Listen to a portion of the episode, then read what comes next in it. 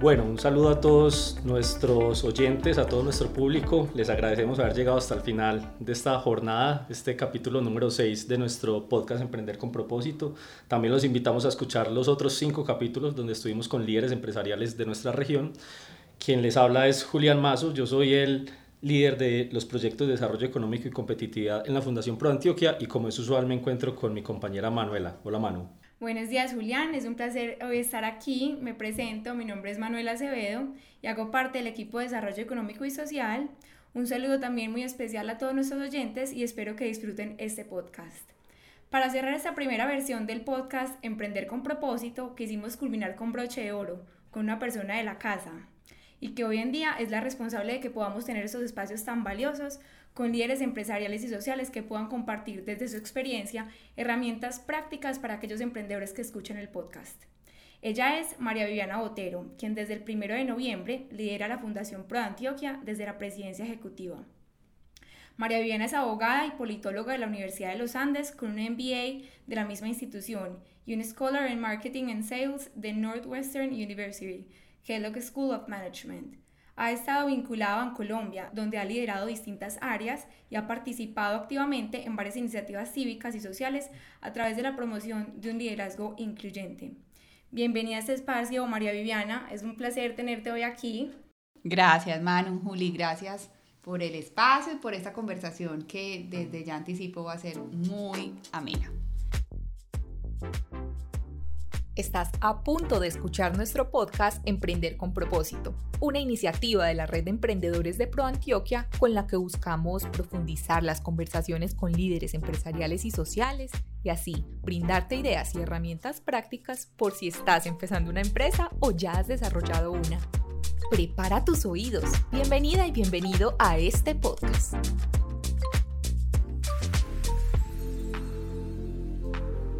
María Viviana, cuéntanos un poco sobre ti, cuéntanos eh, desde, lo, desde lo básico, tus gustos, quién eres, eh, qué te gusta hacer. Bueno, María Viviana Botero es una mujer de 40 años, como lo dijiste en la presentación, soy abogada y politóloga, em, tengo dos hijos, ese es mi rol más importante en la vida, Gabriela tiene 11 años y Federico tiene 9, estoy casada hace 14 años vinculada al mundo laboral desde hace muchísimo tiempo y desde el primero de noviembre presidente ejecutiva de Proantioquia. Feliz.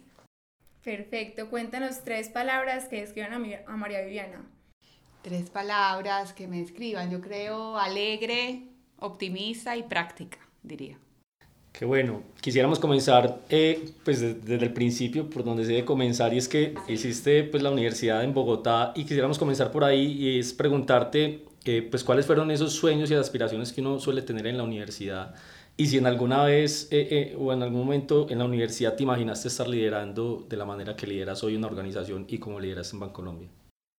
Bueno, yo nací en Medellín, crecí en Cartagena hasta que tenía 15 años y me volví a Medellín con mi familia y me gradué del colegio aquí y de ahí ya me fui a estudiar por fuera y siempre tuve una inquietud, em, digamos, por temas que se enmarcaban, o que yo en ese momento pensaba que se enmarcaban en ciencia política.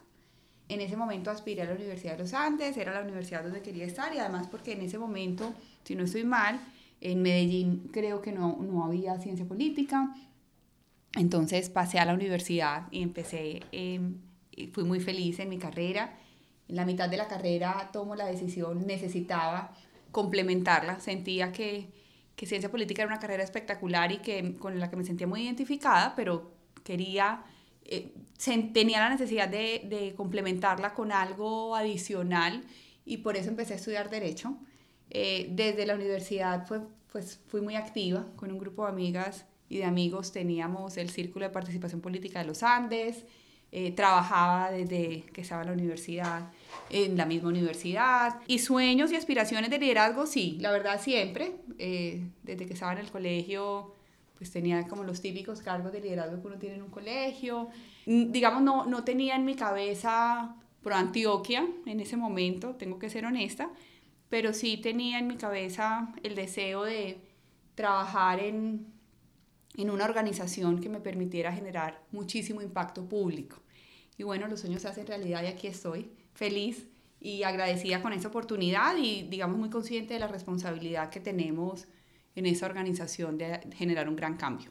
Claro que sí. María Viviana, tu liderazgo se ha caracterizado por esa gran calidad humana, por ese optimismo y en nuestro podcast nos interesa saber cómo se crean estos liderazgos. Cuéntanos un poco sobre los cargos que ocupaste y qué enseñanzas te dejaron estos. Yo creo que al final eh, un líder termina siendo la combinación de sus experiencias profesionales, pero también personales. Hace poco, hace poco no, hace un tiempo oí un, un podcast de Alejandro Gaviria que decía que las vidas que más admiramos son las vidas que se complican. Y me, quedo muy, me, me gustó mucho esa frase porque siento que todas las experiencias que tenemos en la vida, las difíciles, las complejas, terminan forjando la personalidad y terminan delineando muy bien aspectos importantes de liderazgo. Yo pues me, me considero y me declaro y reconozco un sesgo optimista grande. Creo que los seres humanos tenemos la gran capacidad de sobreponernos a las dificultades, de eh, avanzar, de mm, ser capaces de leer un contexto y proponer cambios y movilizarnos hacia la acción. Em, y mi experiencia profesional, pues por supuesto, hoy lo veo como que fue necesario para poder alcanzar esta posición. Eh, haber trabajado en el sector privado, particularmente en el sector financiero y en la banca, a mí me, me dio la certeza absoluta del gran motor de desarrollo económico y social que puede ser el sector privado y la gran capacidad que tiene el sector privado para generar cambios públicos. Entonces, esa es probablemente mi mayor enseñanza de mis roles anteriores. Estás escuchando Emprender con propósito, un podcast de Pro Antioquia y su red de emprendedores. Buenísimo.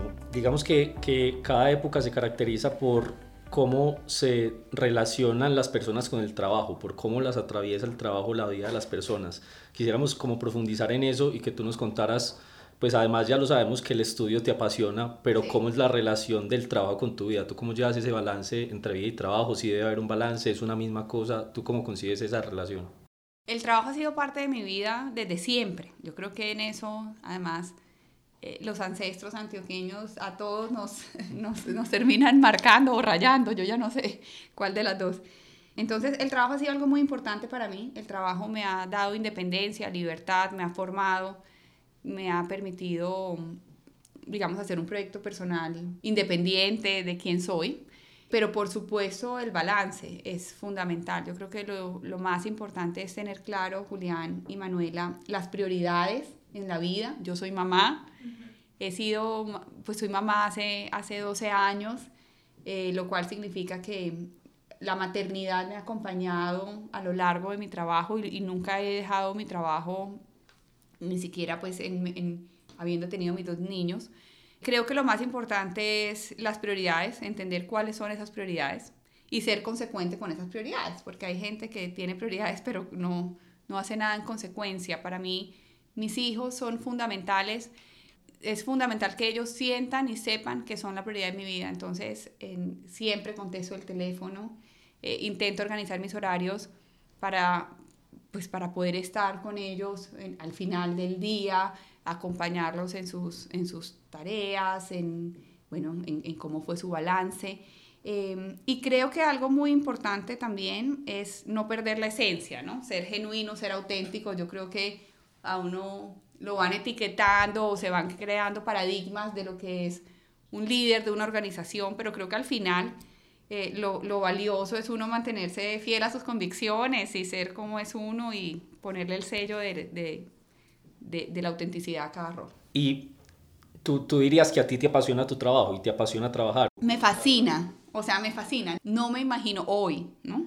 Uno no sabe qué va a pasar, Hoy no me imagino y nunca me he imaginado no trabajando. A mí me, me, encanta trabajar. Eh, hace en algún, no me acuerdo cuándo, creo que en mayo del año pasado para el Día de la Madre, eh, Women Working for the World me invitó a, a, escribir una columna sobre, me dieron varias opciones y siempre hice la reflexión de, eh, siempre había escrito temas muy corporativos y dije, me voy a esforzar porque soy mala para contar de mi vida personal, dije, me voy a esforzar por hablar de la maternidad. Y ahí en esa columna yo hacía la reflexión que yo, por ejemplo, nunca le he dicho a mis hijos, eh, yo trabajo para darte gusto, yo, yo trabajo para que ustedes puedan tener esto. Yo siempre le he dicho a mis hijos, yo trabajo porque me hace feliz, me siento realizada, estoy contribuyendo a tener una mejor sociedad, estoy apoyando a grupos vulnerables. Entonces sí, a mí me fascina trabajar y creo que eso hace toda la diferencia entre que uno sienta que es una carga o es una bendición, como es en mi caso. Y, te tomo eso último que dices de, que trabajas y, y, haces el énfasis que no trabajas por, por algo ulterior material, sino precisamente por ese impacto que puedas llegar a generar. Porque desde Bancolombia pues tú lideraste diferentes proyectos de impacto social y pues aquí en Pro Antioquia tenemos una marcada agenda en términos de valor público. Entonces quisiera pues que nos contaras a nosotros, pero pues también a nuestros oyentes, ¿por qué crees que es importante interpelar al sector empresarial respecto a estos temas de generación de valor público y generación de impacto social?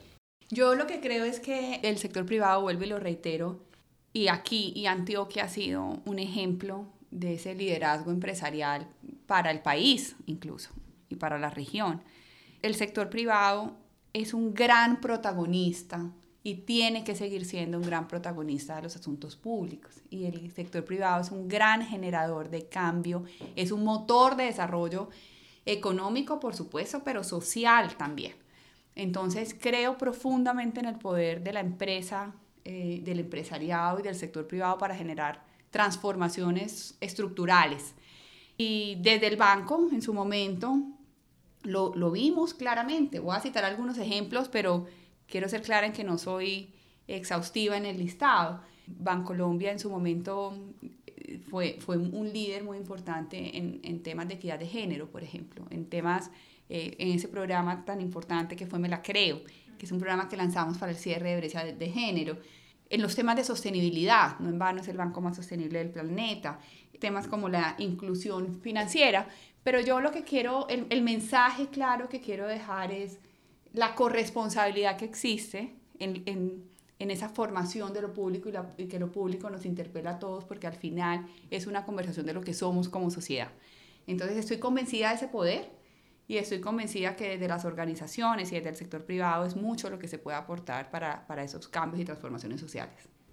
Así es, María Viviana. Ahora vamos a pasar a un tema el cual tienes un particular interés y conocimiento y es la equidad de género.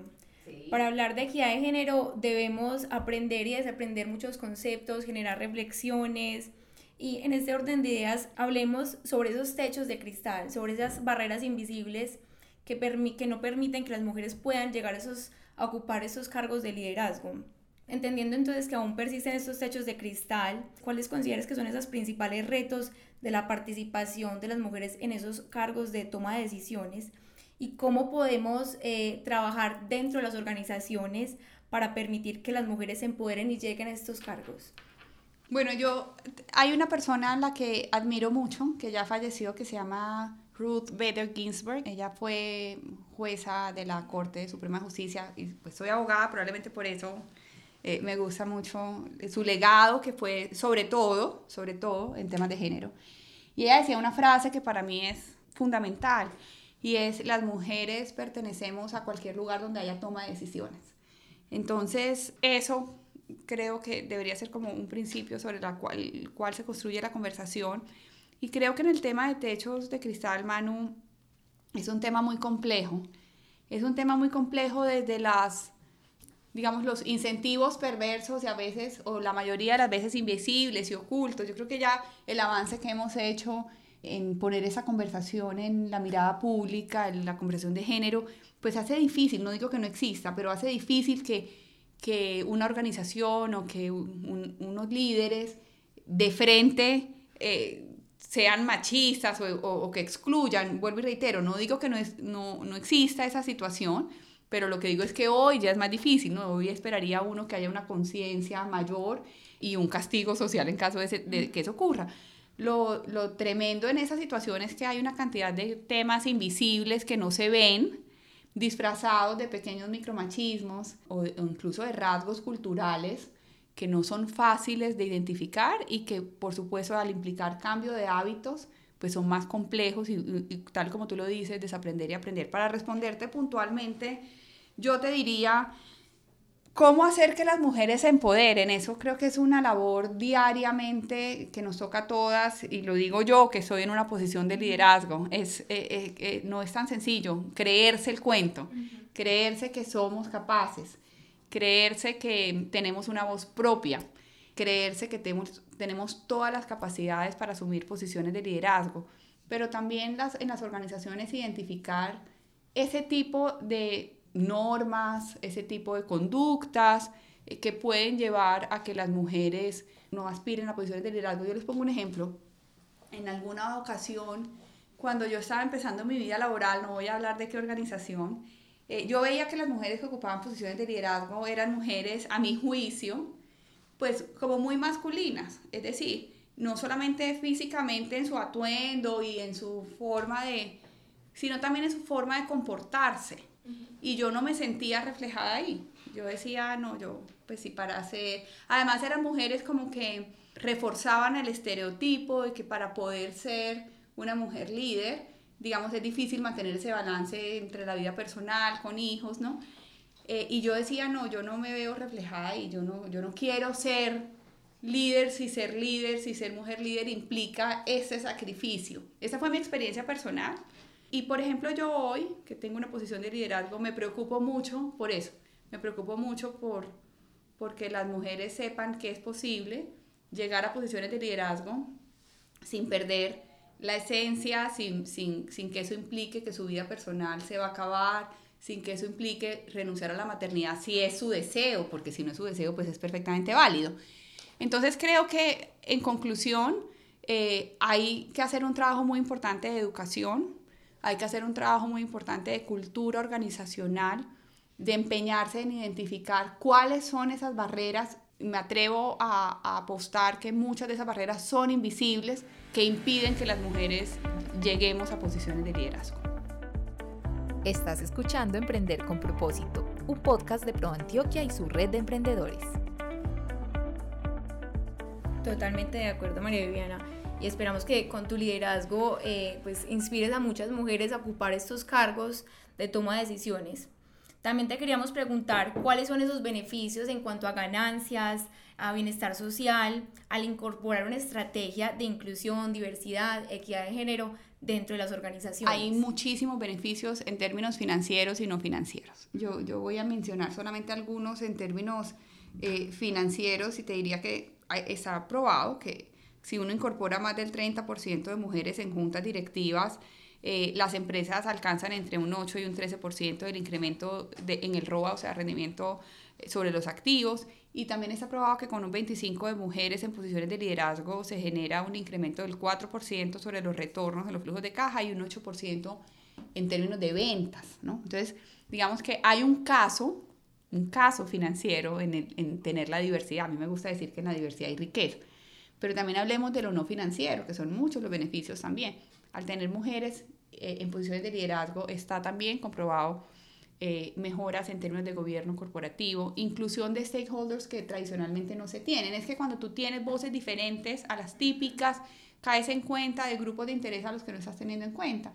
Eh, temas de ética, de transparencia al interior de la empresa, en fin, o sea, beneficios muchísimos. Yo creo que lo que hay que hacer es, primero, aceptar que todos venimos y tenemos comportamientos machistas. Y por todos me refiero a mujeres y a hombres, ¿no? Es un tema cultural fuerte. Yo creo que lo primero es elevar la conciencia de que eso es una realidad de la que tenemos que partir.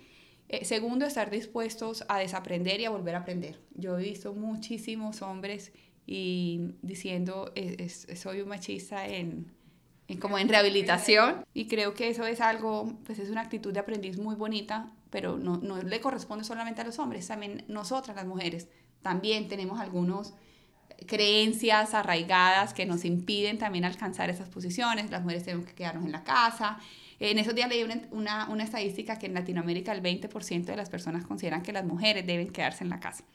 Y diría que frente al debate de los beneficios, yo he escrito alrededor de eso también mucho, eh, porque me parece, a veces amanezco como peleada con las cifras, a veces amanezco como, o sea, como de mal genio con ese tema, ¿no? Hace poquito que escribí una columna, yo decía, pues cómo es posible que a las mujeres nos toque, además de que nos toca, no, la carga, ¿cuál carga? Y la voy a explicar, menos acceso al mercado laboral, más desempleo, brecha salarial de género.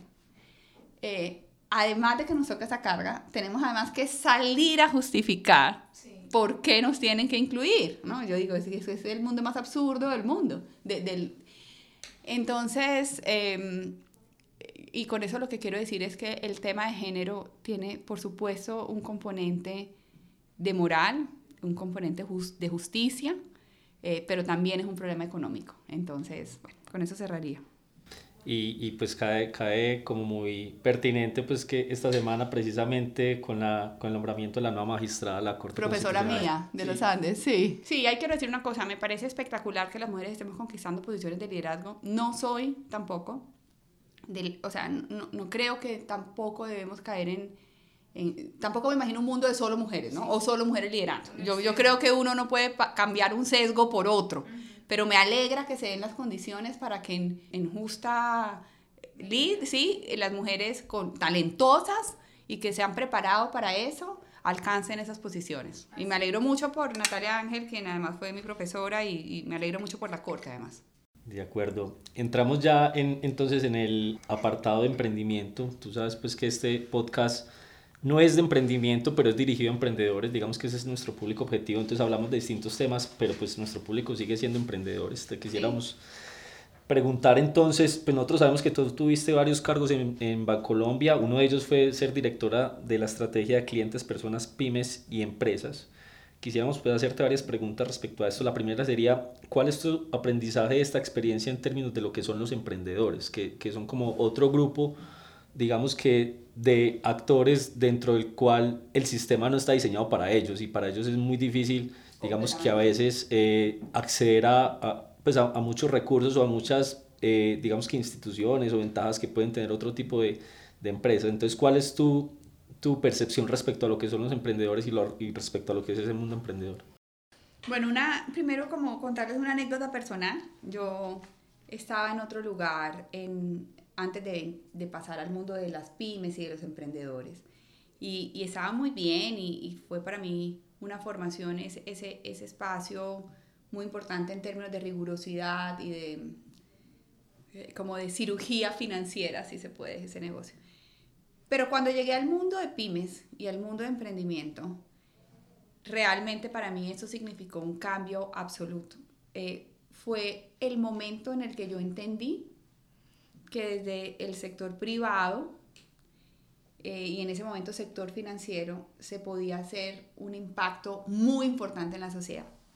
Y con eso lo que quiero decir es que para mí el mundo del emprendimiento y el mundo de esos pequeños negocios, pues es un mundo fascinante y donde se vive la realidad, la realidad de, de, de lo que es pues, la, hacer empresa.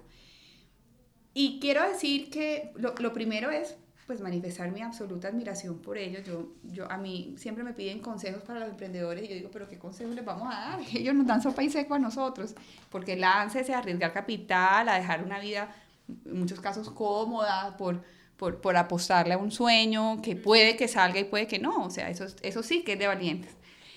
Pero sí tengo que decir que los emprendedores tienen algo fascinante y es que son capaces de, de poner, de retar a un sistema, ¿no?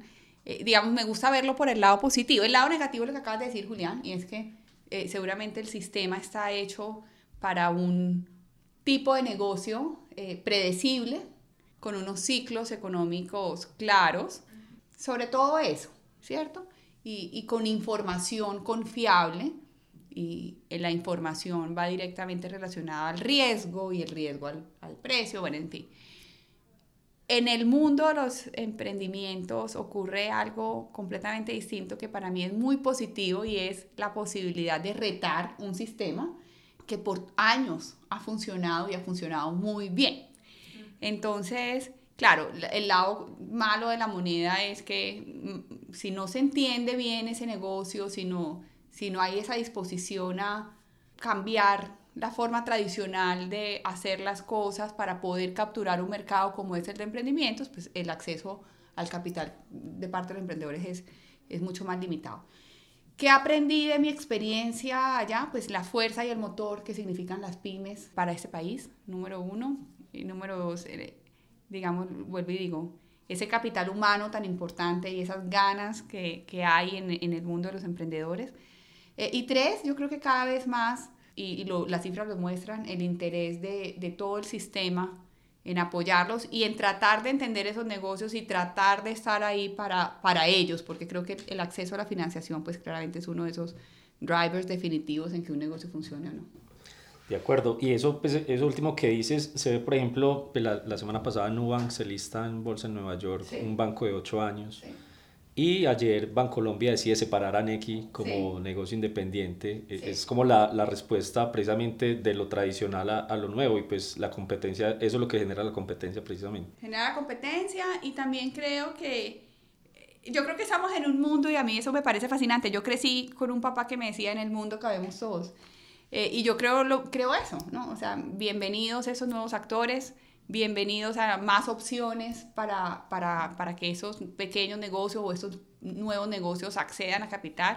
Bienvenidos a ayudarnos a entender mejor cómo, cómo hacerlo mejor también. Es que creo que a veces ni siquiera es negligencia ni ganas de no apoyar, sino simplemente no, no conocer o no entender o no estar, ¿cierto? Y creo que esas son opciones que están mucho más cercanas a, a, a la realidad del emprendimiento. De acuerdo, y eso, pues, eso último que dices, se ve, por ejemplo, pues, la, la semana pasada Nubank se lista en bolsa en Nueva York, un banco de 8 años, y ayer Bancolombia decide separar a Nequi como negocio independiente. E, es como la, la, respuesta precisamente de lo tradicional a, a, lo nuevo, y pues la competencia, eso es lo que genera la competencia precisamente. Genera competencia, y también creo que yo creo que estamos en un mundo y a mí eso me parece fascinante. Yo crecí con un papá que me decía en el mundo cabemos todos. Eh, y yo creo, lo, creo eso, ¿no? O sea, bienvenidos esos nuevos actores, bienvenidos a más opciones para, para, para que esos pequeños negocios o esos nuevos negocios accedan a capital.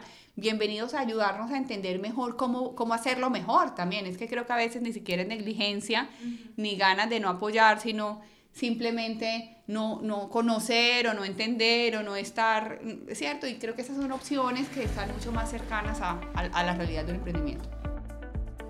Estás escuchando Emprender con propósito, un podcast de Pro Antioquia y su red de emprendedores. Es verdad. Y entonces la última pregunta respecto a estos emprendimientos sería, pues precisamente, como interpelar, sabiendo que nosotros desde Pro Antioquia pues hacemos parte como de ese sistema, nosotros hacemos parte del ecosistema de emprendimiento, lideramos la mesa interinstitucional de emprendimiento de Antioquia, de la que participan 17 instituciones entonces, es decir, nosotros estamos ahí, pero ¿cuál, cuál sería, como, tú cómo interpelarías a ese ecosistema de cómo lograr entender mejor a sus emprendedores y cómo crees que debería actuar el ecosistema respecto a estos cambios que se están dando? A ver, yo creo que somos muchas las instituciones que estamos dispuestas a apoyar a los emprendedores y a los emprendimientos. Eh, yo creo que ahí el gran reto es la articulación para, para, poder apoyar en lo que realmente necesitan los emprendimientos. Yo ahí diría que, que, que, tener una red de apoyo, poder entender bien dónde están esos dolores eh, y ofrecer soluciones efectivas a esos dolores, que no sé cuáles son. Eh, o, o, mejor dicho, no soy exhaustiva en ellos, acceso a capital, pero también relacionamiento, también conexiones, eh, redes, en fin, eh, creo que, que hay un reto grande en la articulación de las instituciones que estamos por apoyarlos y entenderlos mucho más. Yo creo, eh, y a eso me refería cuando decía que cuando alguien me pide un consejo, pues no me gusta dárselos. Eh, creo que nosotros, y, y, ahí me hago responsable del caso de ProAntioquia y de cualquier institución, tenemos la mejor voluntad de apoyar, eh, pero la pregunta es cuántos de nosotros hemos sido emprendedores, ¿no? Entonces, ahí el reto está en, eh, ahora, ¿tengo que ser emprendedor para apoyar? Pues no, pero por lo menos sí tienes que estar muy cerca y conocerlos muy bien para entender muy bien cuáles son esos dolores y no hablar desde un pedestal conceptual de lo que uno cree que debería ser, sino hablar con el conocimiento de causa de lo que a un emprendedor realmente le duele. Entonces ahí eh, el mensaje para nosotros es eh, cercanía, escucha y, y entender muy bien para poder agenciar en, en términos de, de, respuestas efectivas a esos dolores. Y para los emprendedores les diría eh, tener un mapeo muy claro de cuáles son las instituciones que estamos para apoyar y cómo lo puede apoyar claro cada sí, uno de totalmente nosotros. de acuerdo, pues ponerse los zapatos de los emprendedores para ofrecer esas soluciones y herramientas y que ellos y que sea mucho más fácil poder crear empresa.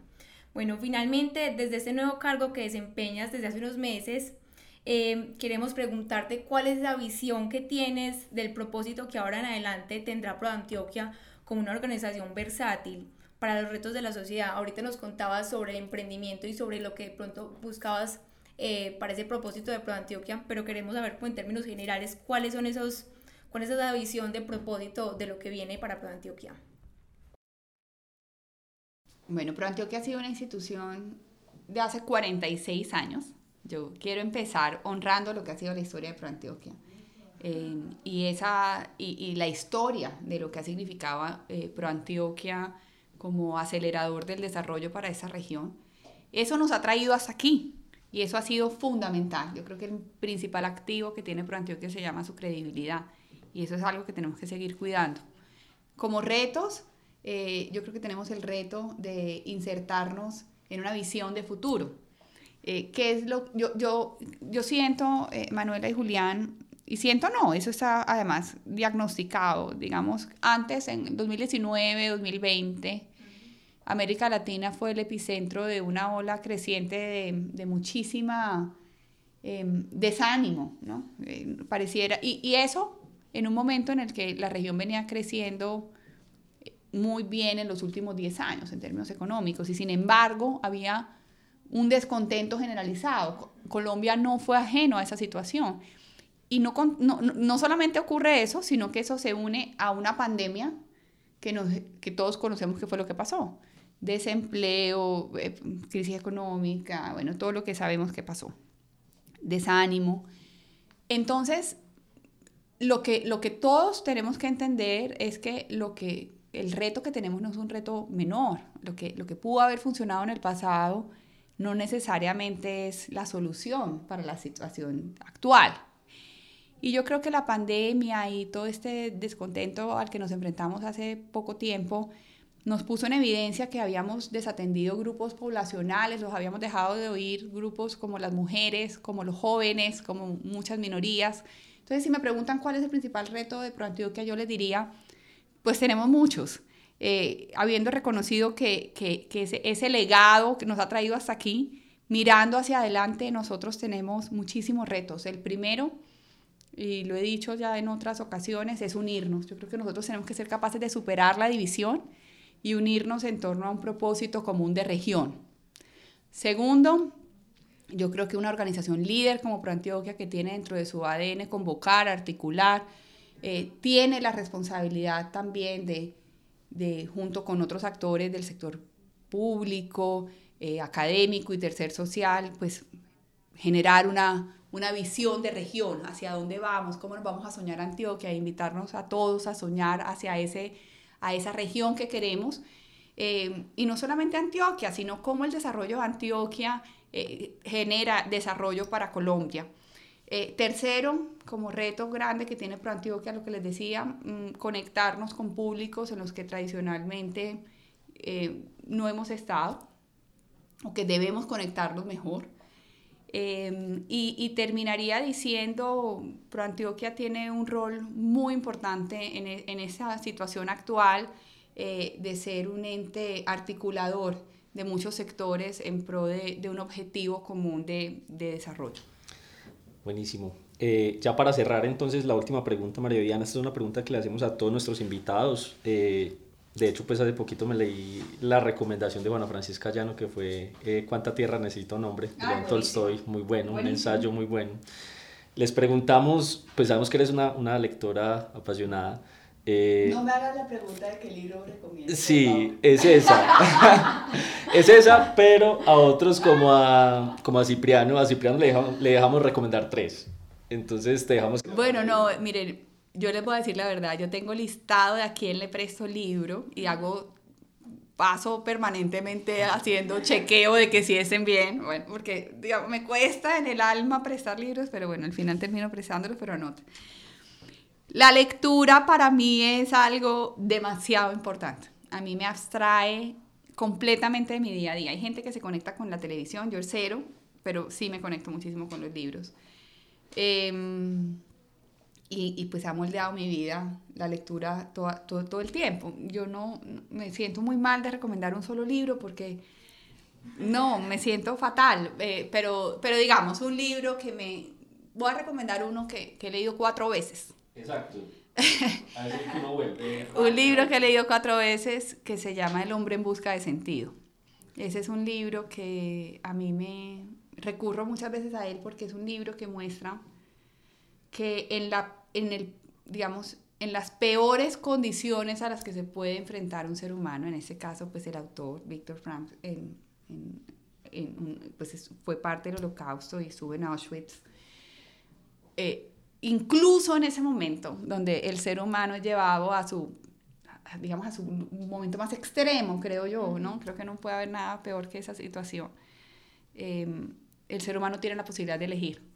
Y eso para mí es una enseñanza increíble. Él, incluso dice puntualmente, la última de las libertades, la a, un hombre le pueden robar lo que quiera, menos la última de sus libertades, y es tomar la decisión de que, con, qué, con qué actitud afrontar una situación, que en últimas es como que le pone al hombre la responsabilidad de ser el dueño de su destino. Y bueno, a mí eso me, me interpela muchísimo, me, me, define, me siento absolutamente identificada y, y, bueno, recomiendo ese básicamente porque he leído cuatro veces, pero si quieren hacemos otro y hablamos solo de libros, que tengo un montón. ese nos lo recomendó también Cipriano. ¿Ah, sí? Ah, no sabía. Bueno, no, muchísimas gracias María Viana por esta conversación. Tienes una gran calidad humana, una experticia en demasiados temas y es un honor contar contigo como cabeza de Pro Antioquia. Ay, gracias, tan linda, Manu. Y Julián, muchas gracias por el espacio. Pues feliz de estar aquí y que nos conozcamos un poquito más. Claro que sí, estamos seguros que este podcast va a ser muy provechoso para los emprendedores y las personas que lo van a escuchar. Y te deseamos pues muchos éxitos y satisfacciones en este reto y queremos recordarle a nuestros oyentes que nos pueden encontrar en Spotify como Emprender con propósito y que estén atentos a los próximos eh, a la próxima temporada. Muchas gracias por escucharnos. Recuerda que si deseas ser parte de nuestra red de emprendedores, puedes contactarnos a través de www.proantioquia.org.co. Además, te invitamos a seguirnos y a compartir este contenido en Facebook y en Instagram como ProAntioquia, en Twitter como ProAntioquia1.